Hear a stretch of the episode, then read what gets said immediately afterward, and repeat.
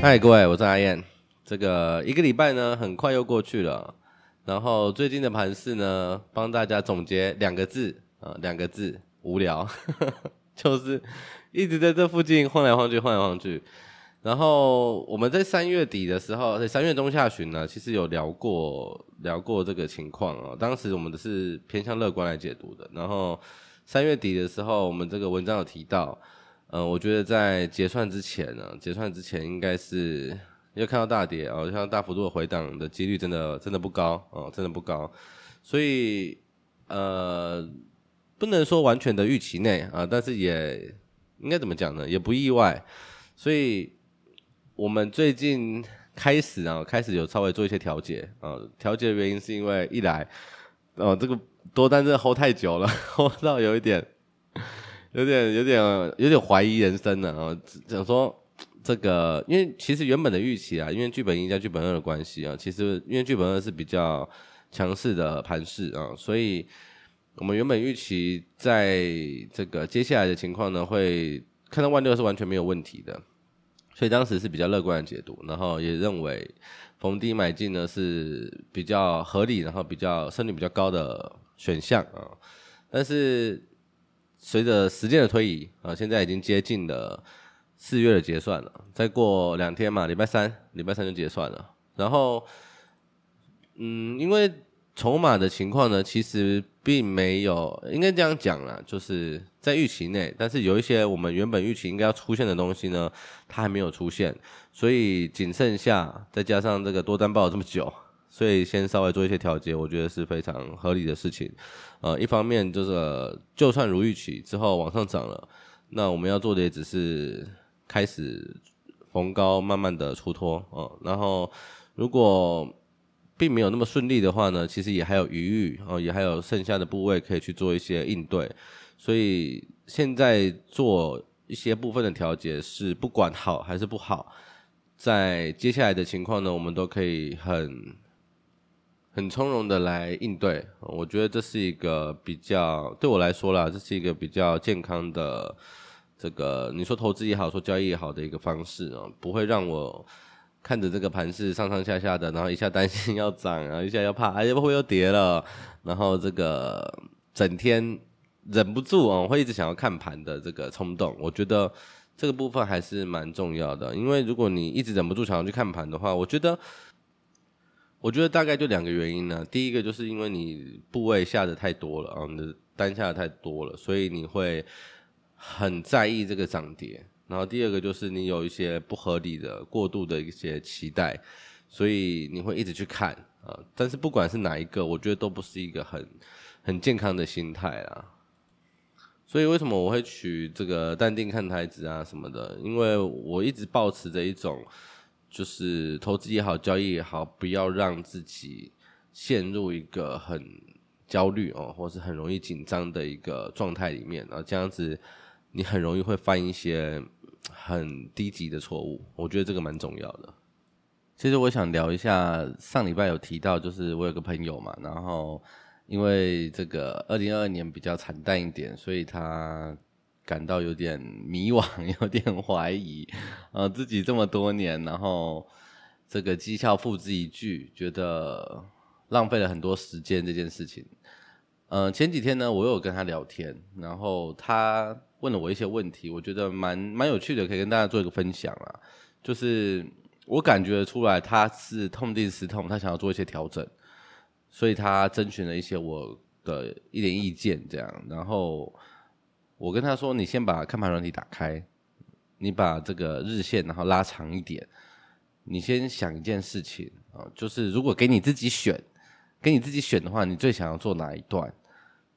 他就跟我讲说：“敢给我自己选，当然啊，那么二零二从头空到底啊，那这当然最爽啊。”我说：“对了，自己选当然是这样子，但是你看一下二零二二年 反弹的时候哦，都是破千点哦，这个破千点的你有办法接受吗？”他说：“没办法。”我说啊，正常人也是没办法啦。你期货你要扛这个一千多点的这个回档哦，很难很难很硬呃，几乎是不太可能的。我个人有扛过一次啦，最后也是砍在阿呆股。呃呃，去年五月的时候，五月十二号吧，那天我停损了，我还印象很深刻。五月十二号那天我停损了，然后停损了，那时候好像账上是亏一千点吧，我有点忘记确切是多少了啦。然后盘后筹码、盘后资料出来之后呢，看完，我当时夜盘就马上追了进去，又马上开始买。那个当时我在群组上面有聊过这件事情，然后五月十二号刚好就是当时的波段低点嘛，对，所以这件事情就是很难很难避免啦，很难避免。我们能做的就是把这个伤害控制在可以接受的范围，然后我就跟他讲，我就说这个千一千多点的反弹，一千多点的你的账上的亏损，你可以接受吗？显然是不行嘛，那你就不要想着这种二零二二从头空到尾的这种想法了哦，或者是呃，你可能一月空啊，然后呃几月补啊，然后呃三月三月中补啊，然后这个四四月多的时候又空啊，然后五月补啊，然后五月多又空啊，然后七月补啊，我觉得这个这个是有点太太迷幻了一点了，怎么可能？你刚好每一次都可以空在。空在高点，然后补在低点，这件事情显然是不切实际嘛。要是真的这么神的话，这个世界首富都不在话下了，对不对？你想想看，期货期货如果开了杠杆，然后你还这么神，如果你这个绩效又可以长期的复制的话，那真的是对你而言，这个世界上没有一个能打的，都给你玩就好了。所以显然这种东西是不切实际的嘛。所以有时候看到呃有人在分享说谁谁谁他。呃，赚了多少，翻了几倍，然后怎么样，怎么样，怎么样？可是你仔细思考一下，你要长期复制这么惊人的绩效，根本不可能。呃，不是说很难，是不可能。你用稍微用膝盖想一下就知道不可能。所以我觉得我们不要去追求这种事情啊，这种事情就是不存在的。所以我又再问了他一次，好，给你自己选，你希望你可以做到哪一段？然后他就很认真的看了一下，我说最高点在二零二一年的一月五号，然后之后跌到二月，这个我还记得很印象很深刻啦，这个过年前，然后过年之后一路涨嘛，涨连续涨了好几天。他说，我问他，我说那这个这样子的回档你可不可以接受？他看了一下，他觉得 maybe 或许可能可以。我说好，那所以你理想中的情况应该是，比如说一月进去空。然后逢高找空点，然后三月三月初的时候回补哦，甚至是三月呃接近三月中的时候回补，所以你的理想理想的周期应该是这样吧？他就说对，我说好，那既然是这样子，那你就要你第一步，我们先清楚的知道自己想要做的行情大概是长什么样子，不管是多不管是空，大家都可以去看一下啦。我觉得这个蛮重要的，因为你要知道你想要赚的是哪一段。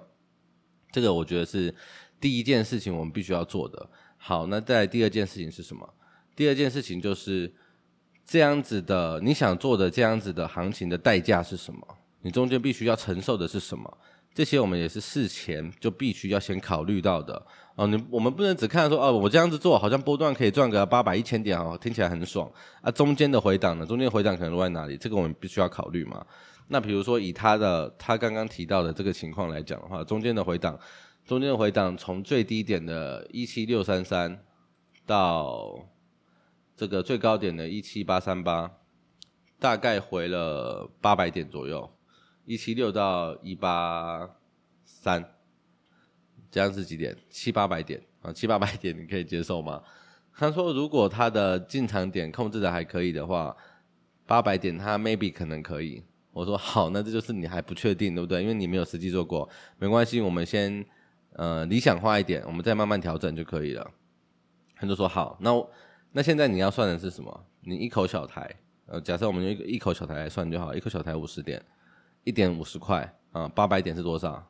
五八四十，四万块。那这个四万块你可不可以接受？假设，呃，因为期货的杠杆是，我们简单来算嘛，就假设现在大盘是一万八。假设了啊，假设是嗯，这样讲好了，假设是一万六，嗯，比较接近现实情况。一万六的话，一点五十块是多少？我们算一下，一万六乘以五十，就是八十万。哦，那假设你用二十万做一口小台哦，因为一万六的这个合约的价值是八十万，但是你用二十万做一口小台的话，那就是你的杠杆是四倍嘛，因为你用二十万去做八十万的商品，所以你的杠杆是四倍。那二十万，假设你亏了八百点，四万块的话，你亏损金额是几趴？那我们就四万除以你投入的金额二十万嘛，你这样亏了多少？我们来算一下，四万除以二十万，你亏了二十趴。那你亏了二十趴，你要赚多少才能赚回来？你原本是二十万嘛，你亏了四万块，你变成十六万，十六万你要再赚四万才能赚回来，所以你四万除以十六万等于你要赚二十五趴，你才能赚回来。但是有一个问题哦，你原本投二十万的时候，你的杠杆是四倍哦。假设你不补钱进去，你不把它补满到二十万，你继续用剩下的十六万来做一样的方式的话，你的杠杆会变成几倍？你的杠杆会变成四点七五倍。意思就是，你觉得你亏二十趴，你只要再赚二十五趴回来，好像听起来没有这么难。但是现实是什么？现实是你的风险越来越高了，因为你的杠杆从四四倍变成四点七五倍了。那怎么办？那这时候我们就只有两个选择：第一个就是降低你的期待；第二个就是把你的杠杆再压下来。那这个部分呢，就是看个人的情况。啊，如果你你觉得这个八百点真的太多了，不行，那你就把它再降一点，比如说降降五降到五百点，或甚至是你就不要用二十万做一口，你用三十万做一口，你用四十万做一口，你四十万做一口，杠杆就变成两倍。所以到后面你会发现，就是我们能够调整的东西其实就是那几个。哦，第一个要么就是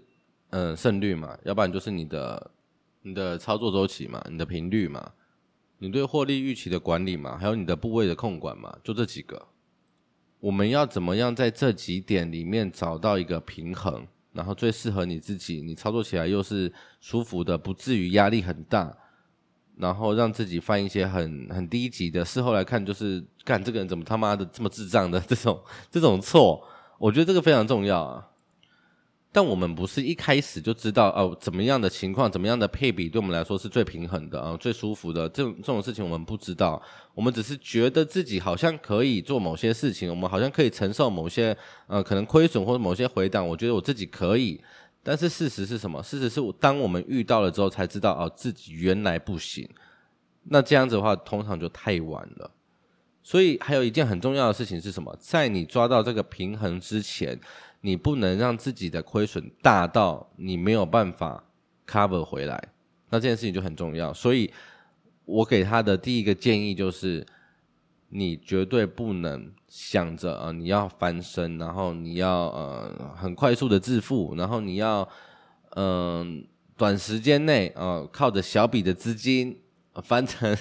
翻 翻到退休之类的，我觉得太不切实际了，太不切实际了。而且还有一件事情哦。这个过程中，就像我们刚刚算的，只要你开始亏了，然后你没有去做一些调整的话，你会越亏越快，因为你的杠杆越来越高。你杠杆越来越高，你会不会在判断局盘势的时候呢，就变得更更不客观？所以你的胜率会不会越越来越往下降？会，这些都是连带影响的。所以你从一开始看起来的呃小亏，觉得哦，好像还可以继续继续，到最后会变成大亏，那这件事情就非常非常的严重。所以一开始用小资金去做比较大的合约或是部位的时候，是完全完全不可以碰的事情。我们该做的是什么？我们要有一个正确的心态，就是我们要先把假设你想赚那一段，那我们就要先知道那一段它可能有什么特征，它可能有一些比较明显的讯号是什么样子。我们要先把这件事情，呃，这个能力先培养起来，然后慢慢的从这个这个。一开始这个小圈圈，然后慢慢深化下去，然后再往外扩展一层，然后慢慢把你的能力圈往外扩展，往外扩展，这样子才是正确的方式。